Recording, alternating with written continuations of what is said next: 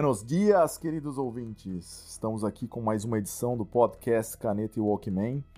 Eu sou Alexander Aguiar, diretamente de Bremen. Estou aqui com os meus camaradas Vitor Coriliano e Rogério Alves, diretamente de Londres e Campinas, respectivamente. Fala aí, galera. Eu. E aí, pessoal? Estamos aqui em mais um episódio, nosso sexto episódio depois do episódio especial aí, então voltando à nossa proposta original de falar sobre discos específicos, né, em nossa relação com esses discos. É, antes de propriamente começar a falar sobre os discos, é, gostaria de mandar um abraço para qual que é o nome da cidade, Vitor? É Ashburn. Ashburn. Ashburn, na Virgínia, cara. Todo episódio que a gente lança tem sempre umas três pessoas de Ashburn, na Virgínia, ouvindo a gente. Não faço a mínima ideia de quem seja, mas caso algum deles esteja ouvindo agora, um grande abraço. É, eu queria lembrar aqui, ó, que a gente tá no Twitter, no Instagram, no Facebook, tudo com o endereço Caneta e Walkman. É, nosso e-mail, caso alguém queira mandar também coisa, canetewalkman.gmail.com Enfim, Vitor, existe alguma outra forma aí de contato com a gente? Não, mano. Tô tentando lembrar das nossas mídias. Por enquanto é só, tem, digitais. tem os perfis pessoais também de cada um, mas aí a gente deixa listado depois lá. Tá certo.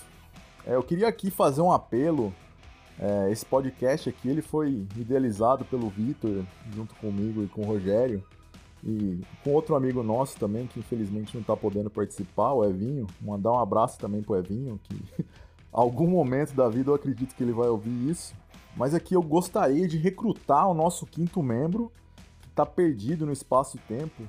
Então, Alisson, eu vou tentar te marcar em algum lugar para que você ouça o nosso podcast e o seu lugar está reservado aqui caso você esteja vivo. Caso você ainda tenha alguma chama negra para queimar dentro de seu corpo, junte-se a nós. Bom, vivo ele tá, né? Ele só tá sumido. pois é. Um abraço pro Alisson aí, cara. Deixa saudades em todos nós. Galera, vamos lá. Hoje a gente vai falar sobre uma banda italiana que marcou muita época aí, né? A gente tem muita história para falar sobre essa banda. Uma banda que também divide opiniões. E depois de dois episódios onde a gente meio que se afastou um pouco do metal extremo, ainda que o Uber tenha ali um pezinho no metal extremo no começo da carreira, mas hoje vamos voltar aí pra podreira, né? Capa de bode, satanismo, ainda que não seja um satanismo quinta série, e sim um satanismo ensino médio, vamos falar Tem sobre ensino isso. Ensino médio, né? Mais além. é, um sat... é um satanismo cursando o cursinho ali, né? Pré-vestibular. Assim. universitário. Assim. É.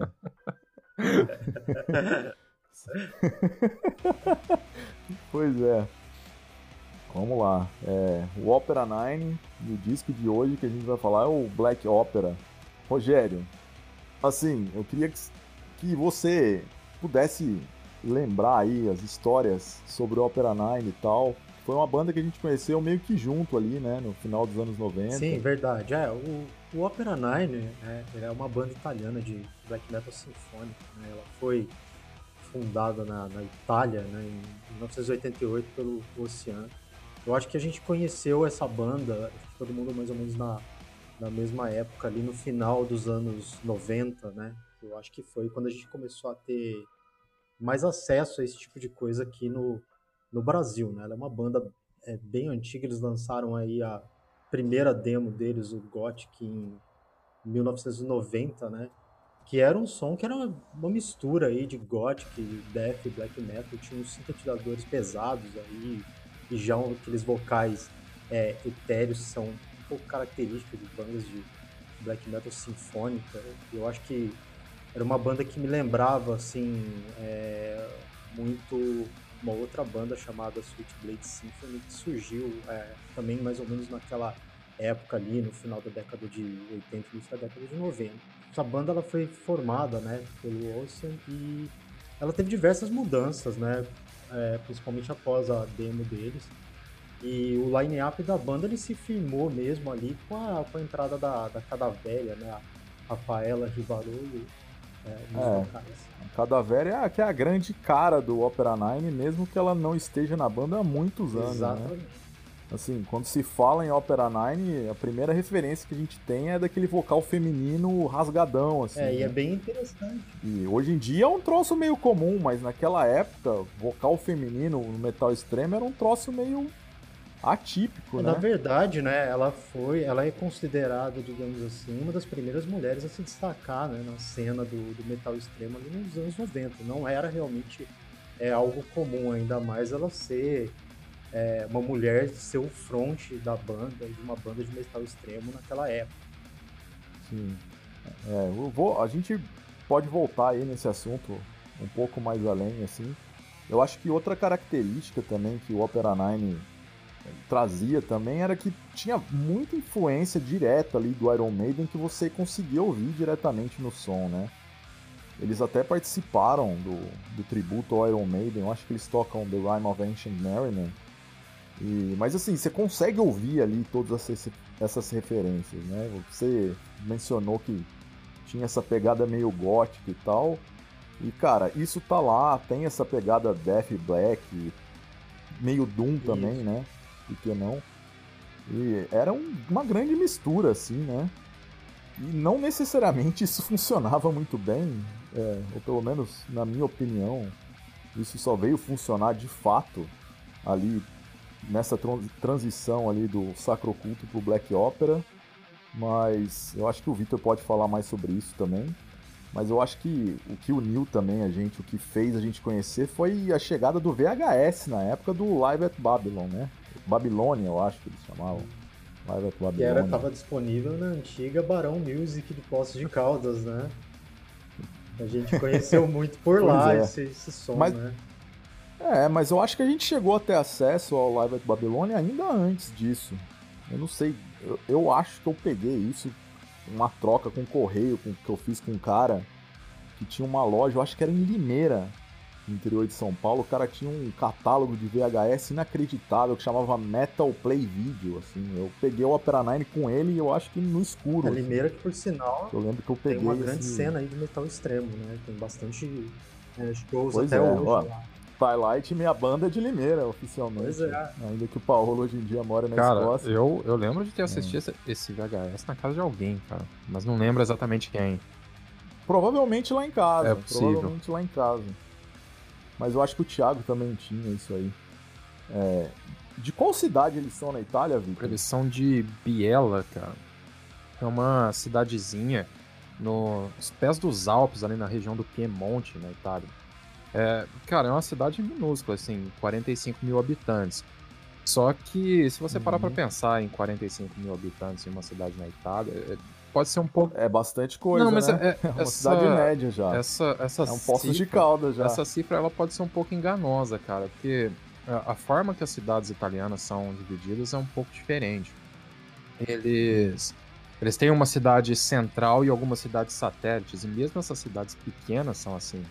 Então a cidade que tem 45 mil habitantes, eles contam tudo. Mas na verdade a, a cidade oficialmente provavelmente tem um pouco menos.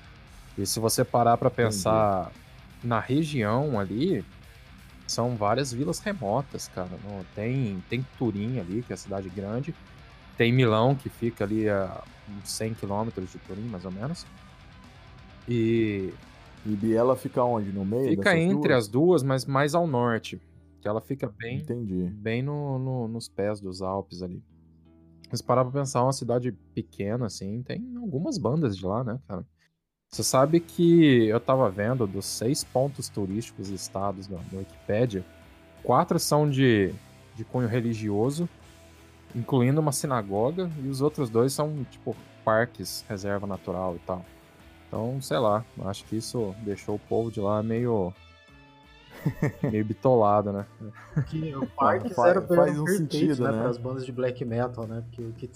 É, então, né? Como a gente Porque o pessoal conheceu, deve ter de trabalho para salvar gente indo tirar foto de, de banda de black metal nessas florestas ali no início da, da década de 90. A, a, própria capa do The Call of the Wood, do Opera Nine, é numa floresta, né? Tinha até um clipe também. Sim. Que não era o clipe que vinha na Live at Babilônia, mas no Live at Babilônia vinha outro clipe também filmado numa floresta, obviamente. Provavelmente deve ser em um desses parques aí, ou alguma região próxima. É, mas vamos falar sobre o Black Opera, né? Que foi um disco totalmente diferente dos anteriores, assim, sonoramente, tematicamente. É, então, né, cara, se você para pra pensar, vou pegar ali do, do Sacro Culto pra frente, eu acho que no Sacroculto você já via mais ou menos a direção que eles queriam tomar, mas é um negócio mais cru ainda. Não, não é. Musicalmente falando, não é uma coisa tão refinada. Eles estavam tentando ainda implementar aquela coisa sinfônica. Acho que ainda tinha um, um pouquinho de folk ali no meio. Tem uma música que tem uns violões ali, alguma coisinha. Algum arranjo mais simples, nada muito, muito complexo. E de repente eles foram pro, pro The Black Opera, que foi um salto, cara. Se você ouve os álbuns anteriores e ouve o The Black Opera, você nem pensa que é a mesma banda. Aliás, se você Sim. ouve os álbuns depois também, mas enfim. É, também é. O... Pois é. Mas assim, se você, você pega o, o The Black Opera, para mim é um, um disco perfeito, cara. Não, eu não consigo achar um defeito nele. Tem, tem toda aquela mistura de sinfônica com brutalidade, com parte com, com a cadavéria com vocal limpo e tal. E. É um disco muito climático, sim, né? Sim, Você, logo na primeira música, eles já meio que dão um tom, né? Entra aquele, aquele teclado, aquele órgão, né? Na verdade, ali, né? dando um clima. E em seguida já vem a cadavéria cantando nem, nem tão rasgado, aí depois ela passa pro vocal rasgado, passa pro vocal limpo. É, é foi realmente um ápice é, da uma é. coisa interessante. Trabalhos É, foi. Acredito que. Foi o ápice. É, foi o ápice da banda. por exemplo, com o começo deles, que o, a, as demos dele, o Gothic principalmente, era uma bagunça musical, né? Na verdade, apesar de misturar esses gêneros aí, Gothic, Death e Black Metal, era tudo uma bagunça, era algo que você não, não conseguia definir muito bem, né? E depois eles foram aos poucos refinando até pois é. chegarem aí no, no álbum, né? Que é o, Misturava todos esses estilos, mas é porque cada um cara da banda tava tocando um estilo diferente na mesma música. Né? Tava cada um fazendo uma coisa ali. A banda do Chaves, né? A banda do Chaves. É, assim, uma coisa que me chama muito a atenção no Black Opera é, ô Rogério, fala aí qual que é o nome, o título inteiro desse disco aí, o que que significa. Cara, esse, o título oficial do Black Opera ele é, é enorme, O título né? oficial dele é, é The Black Opera Symphony Mysterium in Laude Tenebrarum, longest name ever, né? Porque é o maior nome, um dos maiores nomes que eu já vi para um álbum, né? A tradução do latim seria, é, no caso, Sinfonia em Louvor aos Mistérios da Sombra, né? Então tinha to... é. Eles sempre tiveram, né, toda essa pegada aí pro, pro ocultismo, né? É bem assim, característico é, dos álbuns deles. Pois é, e falar em ocultismo, assim, eu lembro que eu, eu peguei o, o digipack dele, logo que saiu, eu encomendei com o Paulo Rui lá na Barão Music mesmo. Eu acho que eu paguei 30 reais na época, que era um absurdo ali pra Realmente, 2000, 2001. era né? dinheiro. Né? Hoje em dia você não compra um saco Mas de é arroz é com esse dinheiro aqui no Brasil. pois é, tá, tá foda, né? Que momento. Que momento é, mas assim, cara, 30 reais em 2000, 2001 ali era muito dinheiro, assim. Eu lembro que eu juntei uma grana para comprar esse CD porque eu de fato queria muito. Eu já tinha o Sacroculto na época que eu gostava, mas obviamente eu não saberia o quanto eu gostaria do Black Opera no futuro, né? E, cara, eu lembro que quando chegou o CD lá em casa, assim, a arte dele já era assustadora, assim, você abria o encarte que era digipack, assim, aí, o, no CD, na mídia estampada, tinha um eneagrama com sigilos, assim, os nomes de demônio, com duas caveiras em cima, uma faca cerimonial. Cara, era o oposto do Belfegor, né? Era tipo satanismo é, universitário satanismo mesmo. Assim. universitário, assim. não era aquela coisa de quinta série, não. Era uma coisa bem... É... Tinha aquela pegada Pois é. E, cara, você lendo as letras, assim. Eu lembro que, cara, na época eu já li as letras e tal, e, porra, tentar entender essas letras era muito difícil, né? Porque ela tinha todo um conceito, né? O Black Opera tem essa estrutura em atos, que é essa estrutura de ópera mesmo. Ele é dividido em seis atos e mais o cover que vem depois. Depois a gente pode falar sobre esse cover. Mas, cara, as letras eram complexas, assim. Mesmo hoje em dia, ouvindo o disco, lendo as letras, assim. Você vê que o negócio ali, os caras pensaram muito no conceito ali, que é, para mim, um salto absurdo. Não só sonoramente, como o Victor falou, do que veio Call of the Wood do Sacro Culto, mas liricamente mesmo. E na época eu tinha um zine, quer dizer, o zine não era meu, né? Eu participava desse zine, é, o Metal Attack. Inclusive um abraço aí para os editores, Rodrigo Sardi e George Craning. Não sei onde estão perdidos, em algum canto do Rio Grande do Sul hoje em dia. Mas eu entrevistei o Opera Nine duas vezes. Uma vez quando a Cadavera ainda estava na banda e outra vez depois. E perguntei assim sobre o conceito do disco e tal. E aí tem um trecho que eu recuperei aqui da entrevista com a Cadavera que eu gostaria de ler aqui. É um pouco longo aqui, mas enfim, e serve para contextualizar. Nós escolhemos os riffs de guitarra particularmente complexos que constroem melodias obscuras que cruzam com os teclados. A bateria muda continuamente. A voz é executada de modos diferentes de acordo com o significado das letras para dar vida aos caracteres que vivem o conceito. Cara, esses caracteres provavelmente fui eu que traduzi errado. Deveria pois ser é. personagem, é. né? De character. Imagino que é aquela tradução. Cara, né? assim, fiz essa entrevista, eu acho que há 18 anos, mas lendo agora, assim, não fez muito sentido. Mas enfim, dando continuidade. É, liricamente, este álbum é uma viagem mágica e ritualista nos segredos do ocultismo, descrito como um passeio imaginário feito por um guerreiro espiritual. Ele é a busca para o conhecimento supremo. A verdade e a viagem dele é sinalizada através de seis paradas, cada uma relacionada a uma violação simbólica de um selo. Shaitan conduz o guerreiro ao longo da viagem dele. Shaitan é visto como um portador da luz, uma luz simbólica, sinônimo de inteligência e conhecimento total de poderes ocultos. Assim, e era uma época que, porra, a gente tava jogando Diablo 2 pra caralho também, que tinha acabado Verdade. de sair, né? Fazia nossa, muito essa nossa. referência com o Dark Wanderer e tal. E assim, eu lembro que, cara, isso tudo na minha cabeça me parece uma grande uma coisa só, né? É, aquilo foi uma. É, você sabe que esse. De, né, da gente jogar Diablo, né? Jogar, como diz, né, jogar RPG e ouvir metal e dar fiasco na rua bebendo, né? Eu acho que foi muito. uma época marcante nesse sentido pra gente, eu acho. Não que tenha mudado, Não muito, mudado, né? É. Mas você sabe que esse, esse nome Shaitan vem do, da cultura dos muçulmanos, né, cara? É tipo uhum. demônio ou espírito do mal e tal. E eles basearam esse, esse personagem nisso, né? É, isso aí faz referência também ao Belfergo lá que estava falando lá do demônio dos Moabitas e tal. É, então. Sempre tem essas essa pegada meio Oriente Médio assim, meio coisas do tipo, né? Religiões abraâmicas de maneira invertida. Ali, é, eles gostam muito de puxar esse, esse tipo de mitologia, né, cara? Desse pedaço do mundo. Acho que o pessoal é mais focado em religião, né? Tanto como o judaísmo ou islamismo, é. isso. Essa é a palavra que eu tava Cristianismo também ali, né?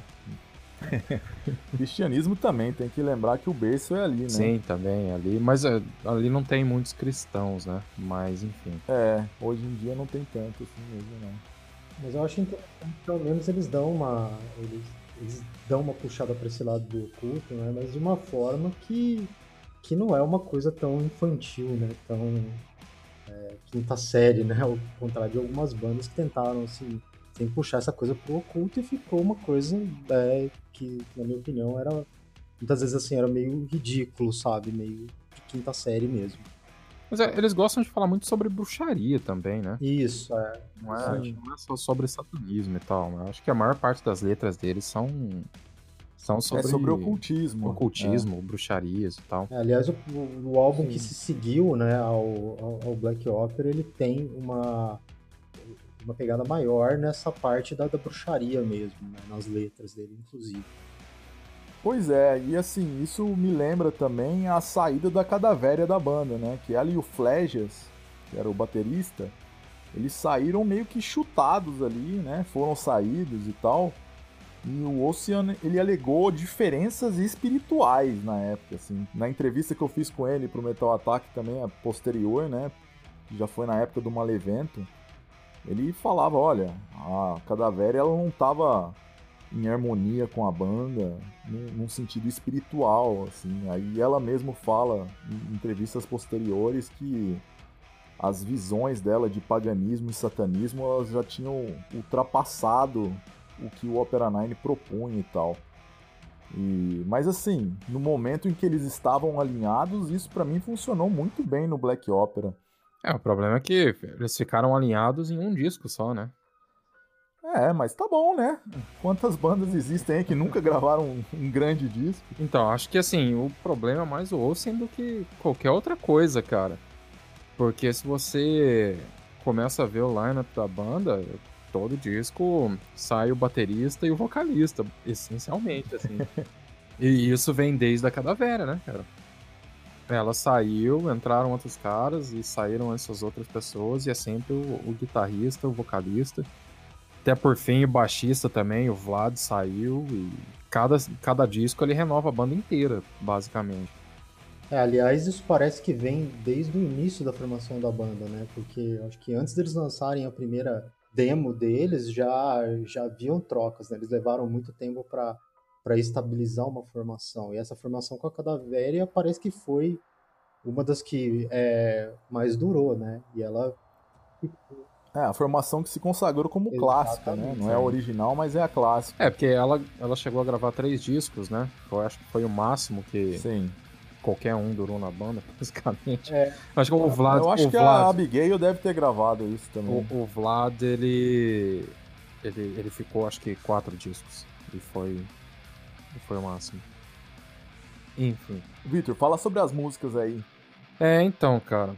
Vamos lá. Vamos começar no, no, no, no primeiro selo, que é aquela música mais densa ali, começa com aquele clima dark e, e de repente já entra com com a cadáver dando as gritarias dela lá. Mas é, ainda, ainda para mim, acho que é uma das melhores músicas. Ela, junto com a, com a música 4, né, o Congressos com Daimoni, são as duas melhores, na minha opinião.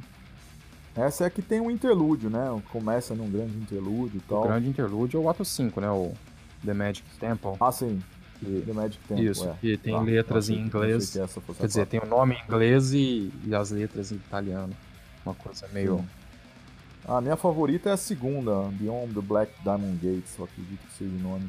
Não tô com o disco aqui perto e tal. É, também, mas... também é uma, uma música bem interessante, né? Mas eu acho que ela é um pouco mais climática, não tem grandes mudanças assim dentro da música. Assim. Salvo uma Sim. ou duas partes, é uma, uma música um pouco mais estável, digamos assim.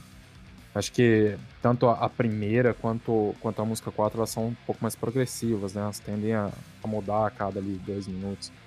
E também são as duas músicas, as duas maiores do disco, né? Sim. É, é um disco de muitos momentos, é. né? Assim, a gente tava falando no episódio do Halloween, a gente falou como as músicas elas se diferenciavam uma da outra e tal. Mas no, no Opera 9, essas músicas elas se diferenciam, mas dentro de um mesmo conceito, né? Sim. A gente tá aqui mais uma vez falando de disco conceitual, é inacreditável. a gente nem pensa na hora de fazer isso, mas aí depois, na hora que a gente fala, é como se tivesse alguma coisa no ar, né? O Zeitgeist do Caneta e Walkman falar sobre conceitos Verdade. e tal. Acho que, assim, o, o, o cover é, um, é, uma música bônus, então acho que não entra no contexto do, do disco, não, não da forma que eles. É, não vêm. é uma música bônus, mas ela não está no conceito da obra. Exatamente. Né? Eles sempre, acho que eles sempre consideraram como um, uma música extra, é. basicamente. É uma música extra, mas ela faz parte sim, do sim, disco. Sim, sim, sempre fez. Sempre fez parte do disco, mas foi uma coisa assim, a música, o, o disco acaba no, no ato 6 e a gente vai colocar uma coisa extra porque fizemos esse cover e achamos legal. É, eles fizeram um cover Rogério, do Bauhaus, você que é né? fã de Bauhaus, ah. Fala fizeram aí. esse É. cover do Bauhaus, da, da Bela Lugosi Dead, que eu acho bem interessante, né? Eu acho que talvez eles tenham colocado ali meio que pra lembrar as raízes deles, né? Da, da banda, que eles começaram aí com uma mistura, né? De, de bandas góticas. O Bauhaus aí é uma das bandas que é, que é pioneira aí, né? Do, no gothic rock. Então, eu acredito, assim, que eles acabaram colocando e eu achei, assim, o cover deles da música muito bom. Vou lançar polêmica aqui. Esse cover é melhor que a versão original. Olha, se bobear, Você, prova- você provavelmente vai discordar de mim aí. Você que é, É, mais eu fã de sou mais Bauhaus fã do de eu, Bauhaus, assim, então eu, eu discordo um pouco, mas foi um cover muito bom. Eu acho que ela fez o- os vocais, os arranjos. E rendeu um clipe também, né? Tem um clipe pra essa um música, assim. também. Assim, do disco inteiro, os caras escolherem fazer um clipe justamente pra um cover, é porque esse cover não é tratado como bônus, né? Ele tem um. Eu, eu queria saber se vocês acham que. Vitor, você que é cheio das teorias aí, qual é essa teoria pra associar um cover do Bauhaus, que tem uma grande importância até virar um clipe, com o conceito do disco, se é que você tem alguma dessa vez. Olha, aí. cara, a única coisa que eu posso pensar em relação ao, ao clipe é que a menor música do disco é justamente o cover. Com certeza, né? Porque se você for fazer, se você for fazer um, um clipe do, da primeira música ou da quarta, você tá na merda, cara. Vai, vai sair caro. Mega certeza, produção, Vai, né? vai virar um filme, né? Vai ser outro álbum. Já é quase um longa-metragem. longa-metragem. É. Mas menor, menor do que isso é só o interlude, cara. Que também aí é complicado você fazer um vídeo, né? Pois é, é, o interlúdio. Assim, eu acho que no final do interlúdio até tem uma parte que, que entra uma música, assim, com uma cadência mais Doom mesmo, mais lentona e tal, mais climática. Mas não é só um interlúdio, né? O interlúdio ele evolui pra outra coisa. Sim, é. Mas E- é- tem a- as letras ali faladas e tal, né? Não é. Não é bem um- É, não é uma um- coisa que você faria um vídeo sobre, né? Sim, sim. Cara, outra coisa que eu acho muito importante, que a gente mencionou ali no começo, né? Que, que era a Cadavéria como um símbolo de um vocal feminino extremo, que foi numa época onde praticamente não existiam muitas bandas fazendo isso. Ou pelo menos, assim, provavelmente existiam, mas a que a gente não tinha acesso. Eu acho que o Ark Enemy chegou no Brasil mais ou menos nessa época, junto com o Ages of Sin, mas eram estilos diferentes e tal, mas que foi uma época que, que foi uma abertura, né, para mulheres frontwoman de metal extremo, assim. Eu acho que naquela época eu já conheci o Bethlehem, mas já era outra coisa, assim. Quando você ouvia o Opera Nine era chocante, né? Você ter uma mulher cantando daquela forma extrema, mas que soava como mulher, porque a Angela Gossel do Ark Enemy, o vocal gutural, né? Não é, o dela não é tão rasgado assim. É, não, não diferenciava tanto do vocal anterior que tinha no Johan e tal, mas assim, o do, ca- a da Cadavéria era muito distinta. É, e, e ela também não, não fazia vocal limpo, né, cara? Pelo menos não, não até onde eu me lembro do, do Arcanime. Eu nunca ouvi muito Arcanime. É, não fazia vocal limpo, Fazia não. né? Uma, uma outra banda que eu consigo lembrar é aquele Astarte, né? A banda grega. O Astarte, Astarte. é, da, Gre da Grécia. Inclusive a Tristessa morreu há poucos anos. assim. Sério? Sério. Ela teve câncer, assim como a Cadavéria. Vamos falar disso também, É né? claro. A gente tava associando ah, no episódio do Halloween, associamos ali o suicídio do Ingo com o do Scott Columbus. E agora você tá falando de é, vocalistas femininas de metal extremo. A Cadavéria que tá com câncer, inclusive tem um site, eu vou colocar aqui junto nas recomendações, que eles caras estão fazendo uma arrecadação de fundos para ela que tá lidando com câncer aí já faz o quê? Dois anos já. Dois Um anos? GoFundMe. Dois anos, é. Eles fizeram. É, um GoFundMe, Ah. é. Tipo uma vaquinha internacional ali. Pelo que eu, eu dei uma Hum. olhada no site, parece que ela teve câncer de mama, né? É, eu não, eu não sei do que, que é o câncer dela, assim. Eu só vi as fotos dela de cabelo raspado e tal, por causa da quimio, É. assim. e- Eu dei uma olhada por cima, eu passei lá pra baixo pra ver no, no começo se falava, eles falam que, é- que ela teve que fazer uma, uma mastectomia, então É, então, é, é- é curioso, né, que as vocalistas femininas de metal extremo que a gente associa ali no final dos anos 90, que eram principalmente a Cadavéria com a tristeza do Astarte, tiveram câncer, né? Espero que a Cadavéria não tenha o mesmo destino que a Tristeza. Pois é. É. Tristeza que faleceu de leucemia. Quando que ela faleceu? Foi recente, Rogério. Você sabe, Victor? É, foi em 2014, cara. 2014. Pô, já. O tempo passa, né? É. Pra mim é um troço tão recente, cara. Mas eu lembro quando anunciaram falando, que ela morreu. Falando justamente em morte e câncer, o M. The Bard, conhecido, conhecido como M. The Bard, Marco Rosa, que também participou do, do Opera Nine, foi vocalista de 2003 a 2014. Ele também faleceu em 2017 de câncer, cara. Ah, é. Bom, não confundir também ah. com outro Bard da banda, né? Que era o Silent Bard, que foi ah, um, sim. um dos primeiros é, tecladistas dele, né? Eu acho que parece que esses caras aí estavam deviam estar numa época que eles estavam jogando muito RPG pelo jeito, né? Porque uh, MB Bard, Silent Bard, né? Uh, eu acho que... Não posso julgar. Não, também não. Inclusive, Isso me lembra. Rogério, a gente se conheceu por causa de RPG, né? Exatamente. Né? Não sei se a gente se conheceu na Zenith ou na Quadrimania. Provavelmente ali, na Quadrimania. 95, por e... ali.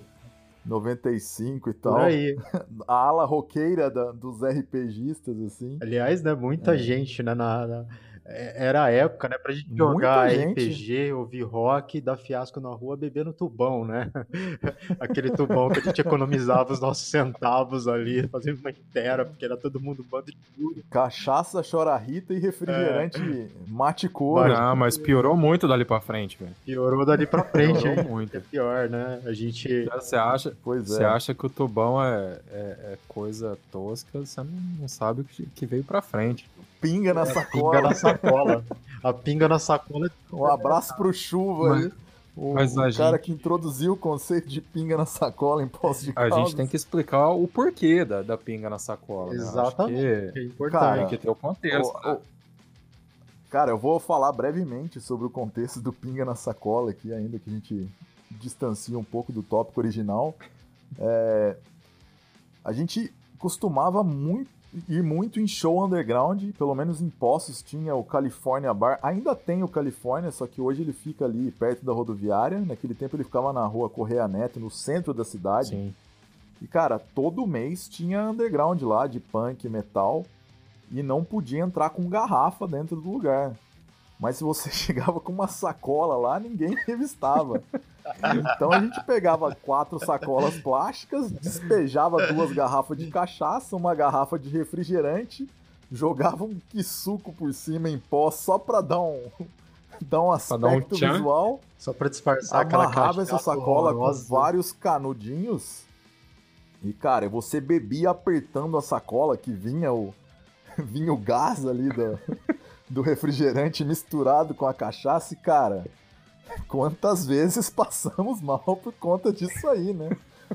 Exatamente, eu me lembro do dia que eu também, dormi. Parecia que a gente tava cheirando cola. É, eu Sim. me lembro do dia que eu dormi na sua casa, Alex, abraçado na privada, e vocês arrombaram o banheiro. Por causa de pinga na sacola, isso, gente. É... Quem nunca? Não é brincadeira. Quem nunca? Não, é, essa, é, acho que essa é a pior parte, cara. Isso foi em casa, a gente não precisava da sacola. Exato. Não, mas é que tá, né? Uma vez que. Uma vez que que o conceito foi introduzido, ele permanece, né? O mais interessante era a cachaça que a gente usava, né? Era a cachaça Chora Rita, eu me lembro bem, na época custava R$1,50 no supermercado. E era aquelas Cara, garrafas. A garrafa de 600ml custava 79, 79 centavos. 1,50 era o mate couro de 2 litros. É, quando a gente começou a comprar era menos de um real, tranquilo. Era é menos de um real, real, verdade. Com dois reais a gente fazia o, a pinga na sacola. É, mas... A pobreza era tanto que cada um tinha que dar 50 centavos. Era difícil, né?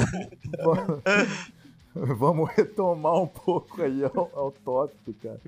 É, no episódio anterior, que a gente teve a presença da Camila aqui, eu falei sobre como o metal tinha esse lado meio macho man, assim, né? De clube do bolinha. E, enfim, é, a Cadaver, ela foi a gente mencionou né, aí nesse ponto, né? Ela foi uma das primeiras a ser realmente um front de uma banda, né? Não era uma pessoa fazendo uma participação, ela dava realmente a, a direção da, da banda, eu acho. Pois é, e tanto é que quando ela saiu do Opera Nine para iniciar o projeto solo Cadavéria dela, o primeiro disco, The Shadows Madame, era uma banda que já nasceu grande, né? Ou seja, a Cadavéria não era uma pessoa X que resolveu se arriscar ali em carreira solo, não. Ela já tinha o nome dela, ela já tinha verdade, a reputação dela. Opera, né? Ela impulsionou muito. Inclusive, esse muito. álbum deles, o Black Opera, foi o álbum mais vendido e acho que foi o álbum que realmente é trouxe, né, a, a banda, né, trouxe os holofotes para essa banda na época. Né? Eu acho que o grande responsável por Sim, isso foi e ela. Hoje a gente tem e hoje a gente tem muitas bandas com vocal feminino, muitas bandas femininas de metal extremo. Eu acho que um dos grandes exemplos aí no Brasil recentemente é a cisão entre o Nervosa, né? Que as meninas do Nervosa saíram para criar uma banda de death metal agora, a Cripta. Lançaram uns teasers ali no Facebook ali das músicas novas, cara, e promete assim uma sonzeira. Eu que nunca fui muito fã do Nervosa e tal. Inclusive, quando eu e o Vitor a gente estava na República Tcheca, hum as meninas nervosas estavam lá no estúdio de tatuagem com a gente, que elas iam tocar no Brutal Assault. Não sei se você lembra, Victor. A gente até falou com elas ali brevemente. Elas estavam no estúdio de tatuagem do Léo lá, o Unholy Tattoo Prague. Ah, eu lembro que tinha umas pessoas lá, tipo. Eu lembro, tinha, é, tinha umas brasileiras. Nervosa tava lá. Tinha umas brasileiras é, então. escolhendo uma tatuagem lá, mas. É, então, era quando a, foi na época que a Luana acabou de entrar na banda, assim, que ela, eu acho que ela entrou justamente naquela turnê ali em 2017. E assim, é bom ver que os frutos do do pioneirismo feminino ali do que nos anos 90 se instaurou ali com bandas como Opera Nine e hoje em dia continuam rendendo. Exatamente. Eu acho isso muito positivo assim, sabe? Pelo menos para nossa época ali Talvez se tivesse mais mulher no nosso rolê, a gente não teria feito tanto fiasco com pinga na sacola. Eu acho que sim. É, provavelmente. Ou talvez mais, né? Ou, Ou talvez mais. mais né? teria introduzido o conceito mais, mais abrangente. De, de, de, forma mais. A gente, acho que a gente teria ficado mais calminho, né? Pra não dar tanto fiasco, né? Eu acho que. Cara, é. é. Certeza que não. Eu, eu acho que não, né? Eu acho que não, né? Porque é. eu ainda me lembro daquela. Aí... Eu ainda me lembro de uma vez que nós subimos na, na, na, rampa de paraglider, né? E teve uma rede clandestina que alguém aí, alguém que tá aqui no podcast, Al bebeu, alguém... né? Uma garrafa inteira de vodka. Que, que, eu nunca vi alguém beber vodka daquele jeito. Vodka Nunca vi alguém beber daquele ainda jeito. Ainda por cima, né? E aquele dia realmente. E ficou lá. Né?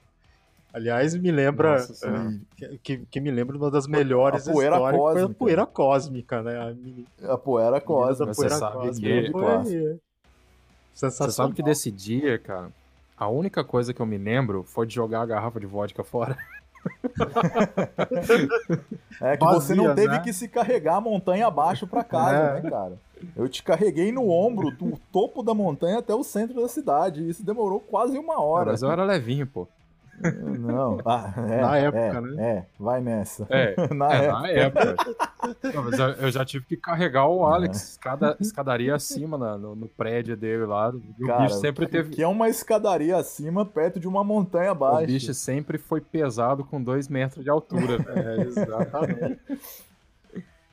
Vitor, adivinha do que, que eu quero falar agora? Você tem uma chance para adivinhar. Tem que ser das capas, né? Porra, temos que falar da capa desse disco. assim, eu, quando eu mencionei ali que chegou o Digipack, que você abria e, e era meio chocante, né? Todas as fotos com filtro vermelho e tal, vermelho e preto, com o enneagrama, pentagramas, caveiras, facas cerimoniais, sigilos e tal. Mas, cara, a capa desse disco é uma obra à parte, né? É tipo outra obra de arte destacada do disco que é a cadavéria se olhando no espelho e o reflexo dela no espelho é ela numa pose ameaçadora, assim. É, para quem já assistiu Twin Peaks, vai fazer uma referência aí com o Killer Bob, né? nas cenas que. Eu não vou falar quem é, né? Porque senão os caras vão ficar, ah, porra, tá dando spoiler. Mas na hora que o assassino da Laura Palmer se olha no espelho e vê e se vê possuído pelo Bob, é, é um troço que faz muita referência a essa capa.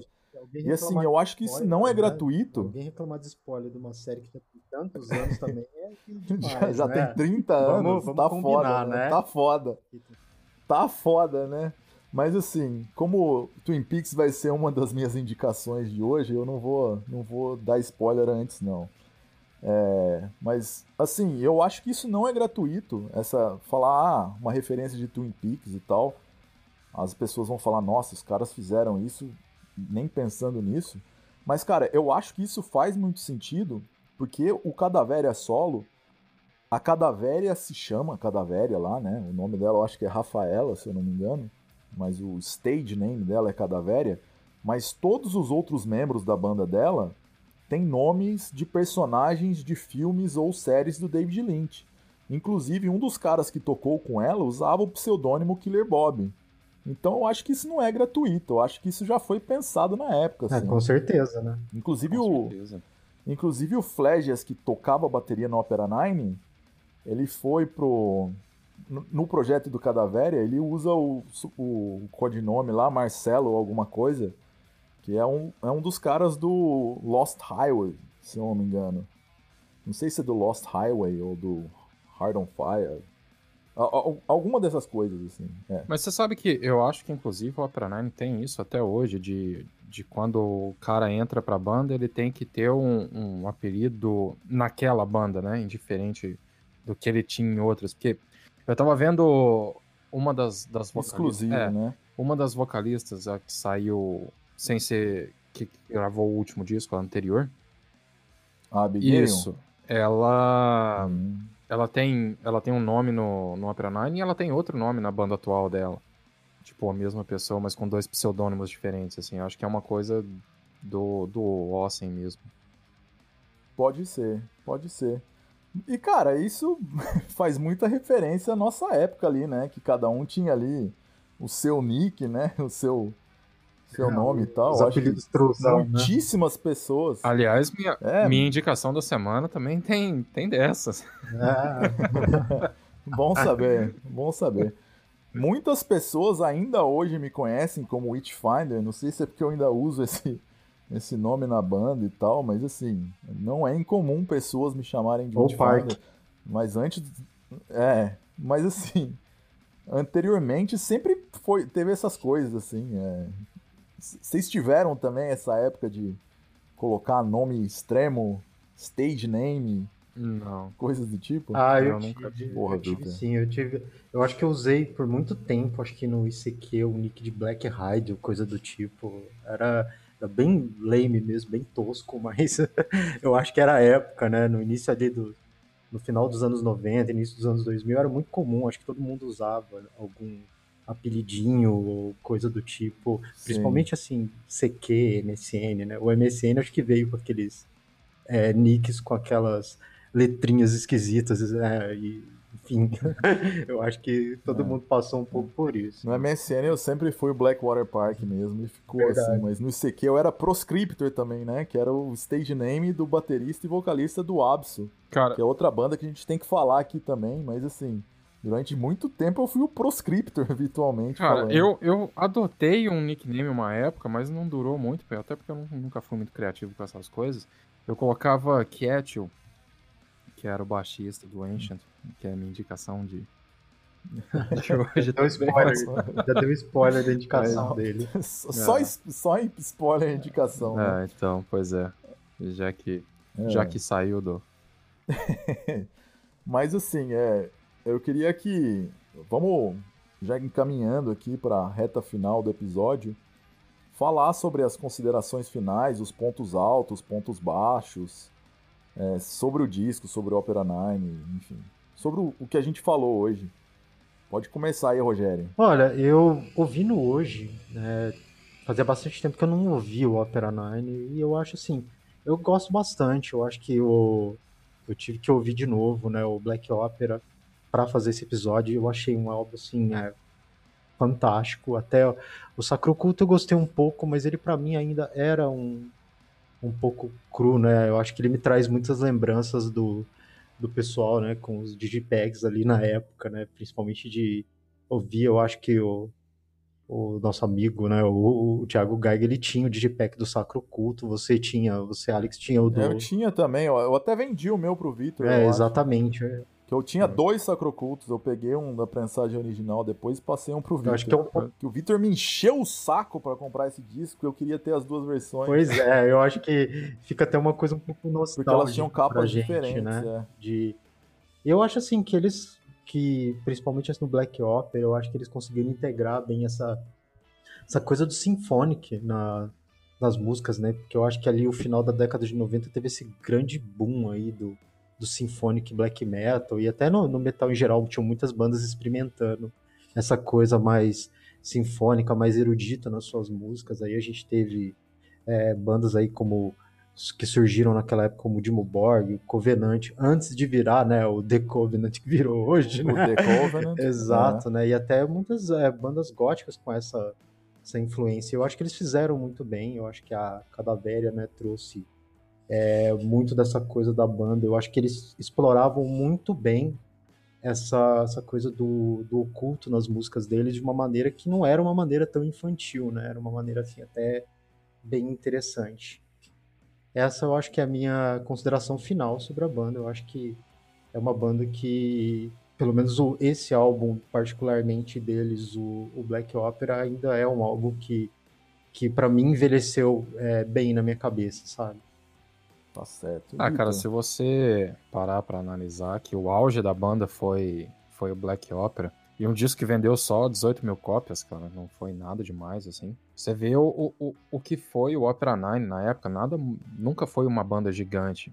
E não, não passou a ser depois disso, acho que ela diminuiu muito depois da, da saída da Cadavéria. Depois da saída da Cadavéria, E- concordo contigo. Cara, assim, pra mim é um disco perfeito, acho que eu já falei isso antes. Toda a mistura de sinfonia com peso, acho que são na medida certa. E o fato dele ser dividido em atos, ter a estrutura nas letras, né, ser esse disco conceitual, acho que só adiciona a atmosfera do disco. Acho que tudo, tudo nele me agrada, me agrada bastante. Até hoje é um disco que eu nunca deixei de ouvir.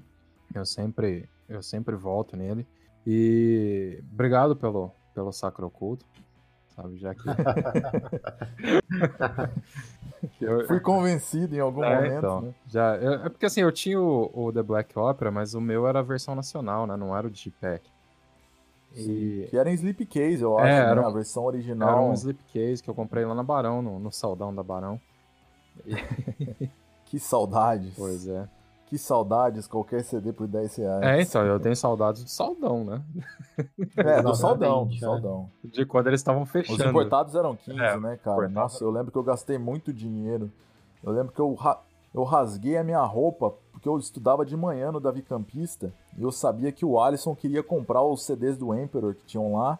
E eu queria também, eu tinha que estar lá na loja antes da loja abrir, que senão eu ia perder os CDs pro Alisson. Foi, eu fui Só que com eu tava ele. em cara. aula, tive que pular o muro. E eu tava com aquele meu moletom do Bathory que tinha o bode amarelo e ele rasgou de fora a fora. Uma tristeza absurda, porque eu paguei caro na época. Moletom naquela época era caro, né? Ainda mais quando você mandava fazer estampa exclusiva. Nossa, eu tive, eu tive o mesmo fim no moletom do Absu que eu tinha, cara. Pulando, pulando o portão da escola também. Tomando o cu. Eu nunca rasguei Cara, nada pulando o portão da escola, então É, o Rogério era trombadinha, era- né? Era- profissional. eu já era profissional em fazer esse tipo de coisa, então Não, eu, eu era um menino estudioso na época, mas consegui comprar os, os Império. Inclusive, eu tenho eles até hoje. Eu vendi toda a minha coleção antes de mudar pra Alemanha, menos os discos do Emperor. Nossa, cara, você sabe E que eles estão comigo. eu ainda. fui com o Alisson no dia para que ele ia comprar os Imperial e eu tava indo gastar mais um pouco. você vê a cara que ele fez. E aí o, o cara lá da Barão, que eu esqueci o nome agora, O Paulo Rui. Paulo esse Rui. mesmo, ele falou: Ah, foi aquele amigo de vocês que veio aqui de manhã e comprou. aí ele falou: Qual? Ah, o Altão. Ele falou: Filho da puta. ele te entregou Porra. na cara dura. corrida pelo CD. Ah, Não, mas tudo bem. O Tudo Evinho, bem. O, tem- o tempo provou quem tinha que ficar, né? o Evinho pegou o, o Final Chapter de mim, que eu queria também, do Hypocrisy. Eu acho que você pegou o, o Catatone, o Last Fair Deal, Last Go, Go Peguei. Down, Eu peguei o Catatone, que era, que era aquele digipack que abria em Sim. formato de cruz, assim, gigantesco. mas porque ninguém gostava de Catatone na época, só eu, né? Então, É, da fase nova, só você mesmo. da fase boa. Que isso? Eu gosto da Que fase isso? nova do Catatone. Que heresia. Até, até o Discouraged Ones eu gosto bastante. O, o Alex, o Alex gosta da fase ruim. É, ele gosta do, dos antigos. Do... Que isso, velho. Até o Brave Murder Day e Catatonia nunca tinha errado. É, eu já acho que é. ao contrário. Mas enfim, né? Vamos, vamos voltar ao tópico, né? Perdão. Acho que. De, bom, depois do, do The Black Opera, acho que a banda diminuiu bastante. Eles não, não se fixaram basicamente com, com line-up nenhum. Todo mundo entrou, gravou um, dois discos e saiu. E acho que isso reflete bastante no, na música da banda hoje em dia, que é, que é uma coisa normalzona, cara, não é nada demais. Mas eu queria deixar aqui para todo mundo assistir o, o vídeo da música Mandrágora, que, embora seja de 2013, ainda representa o melhor do black metal de 97. Pô, eu vou ver isso aí. Uma banda que, que, quando a gente fala de envelheceu, elas não envelheceram, pelo jeito ficaram na mesma, né? Tentaram sempre manter a mesma fórmula do, do que saiu o, o Black Opera, né?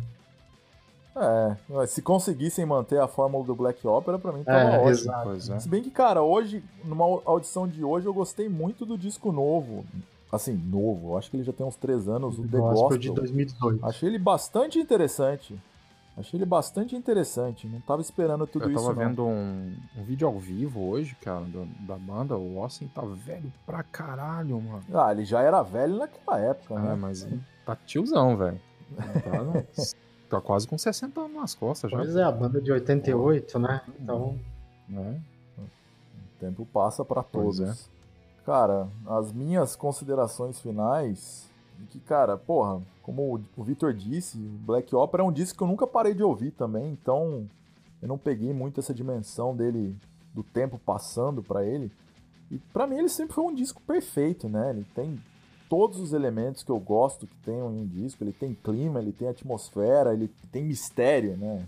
assim, voltando ao tópico do Twin Peaks ali, mistério. o Twin Peaks é uma série que Quem matou é uma série que ficou caracterizada na segunda temporada por ter o seu declínio decretado quando o mistério acabou. E assim, cara, eu acho que o Black Opera ele é um disco que o mistério ele nunca deixa de existir. é por isso que ele continua sendo tão impactante, né?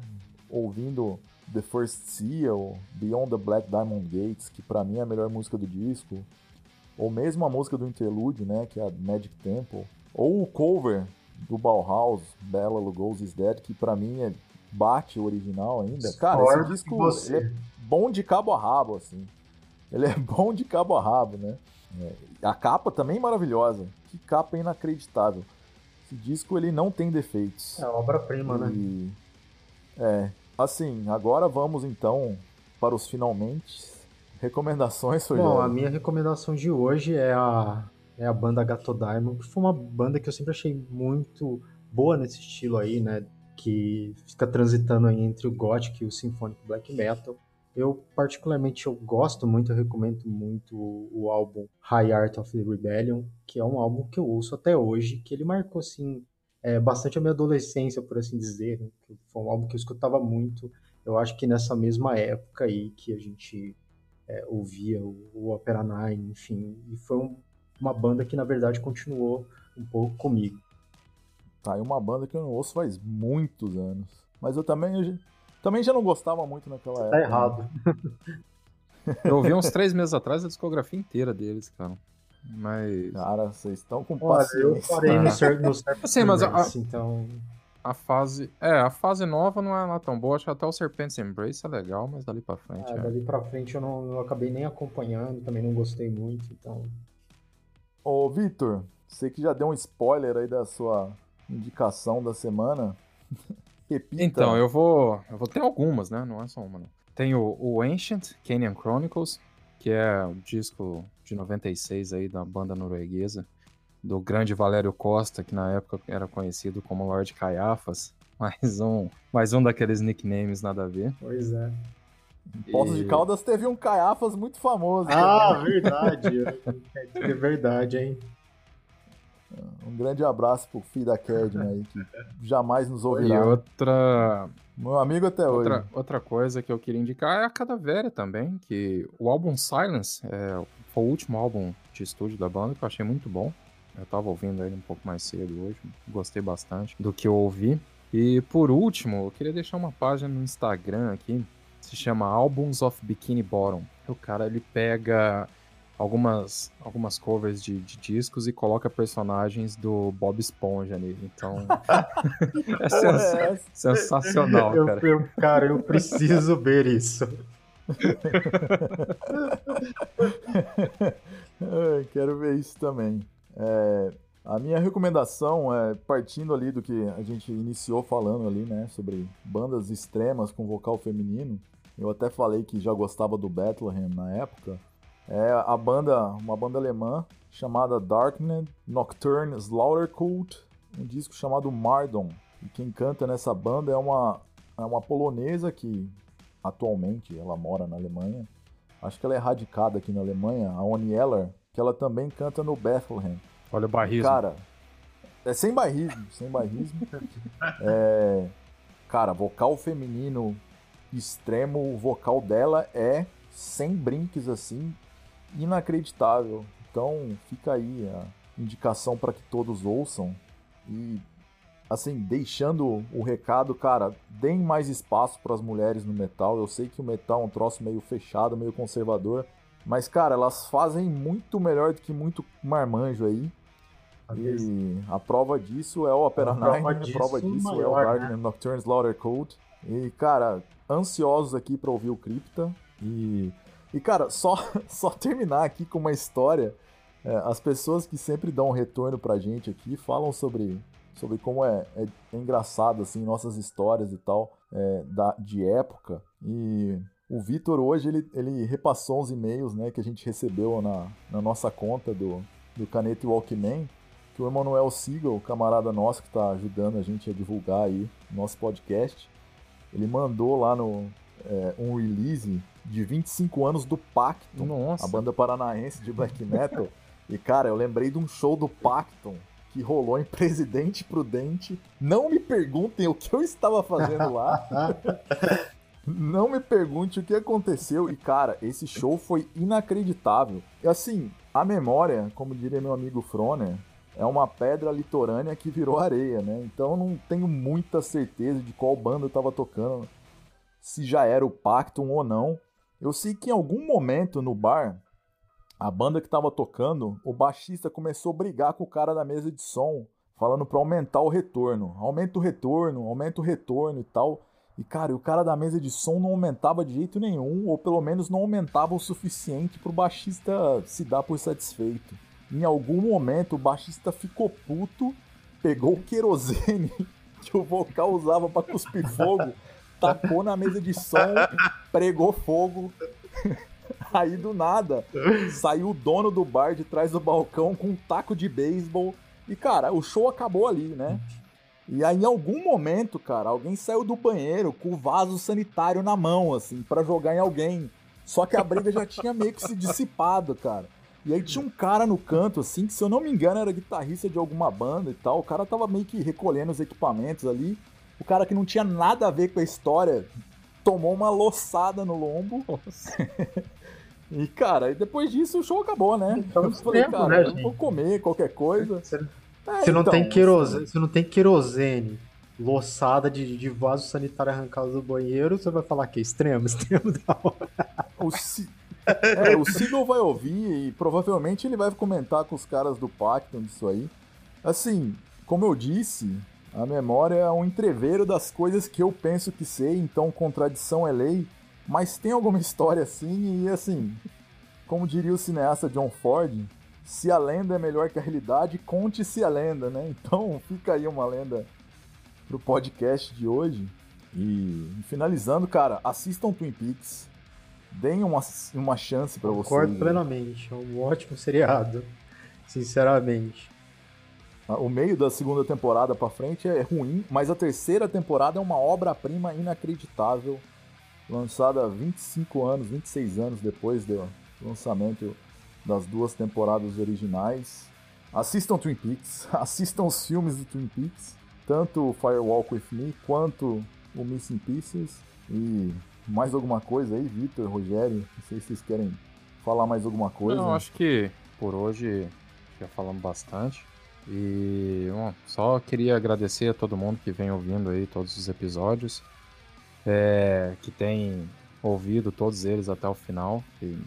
É uma motivação pra gente ver quando o, as pessoas ouvem o, o, episódio todo. Eu queria agradecer a todo mundo que, que tem ouvido e que tem dado feedback pra gente. Hein? Pois é, e relembrando aí mais uma vez que a gente tá nas plataformas digitais aí, todas elas, pelo menos as mais importantes, Facebook, Instagram e Twitter. É, usuário Caneta e Walkman qualquer sugestão de pauta que vocês tiverem, reclamações, enfim, comentários, por favor, enviem para a gente. gente também, bom fundo. É, não, mas é que é importante mesmo, isso que o Victor falou de, de dar um retorno, né, de, de explicar o que, que, querem ouvir, o que, que gostam mais, o que, que não gostam, do que, que funciona.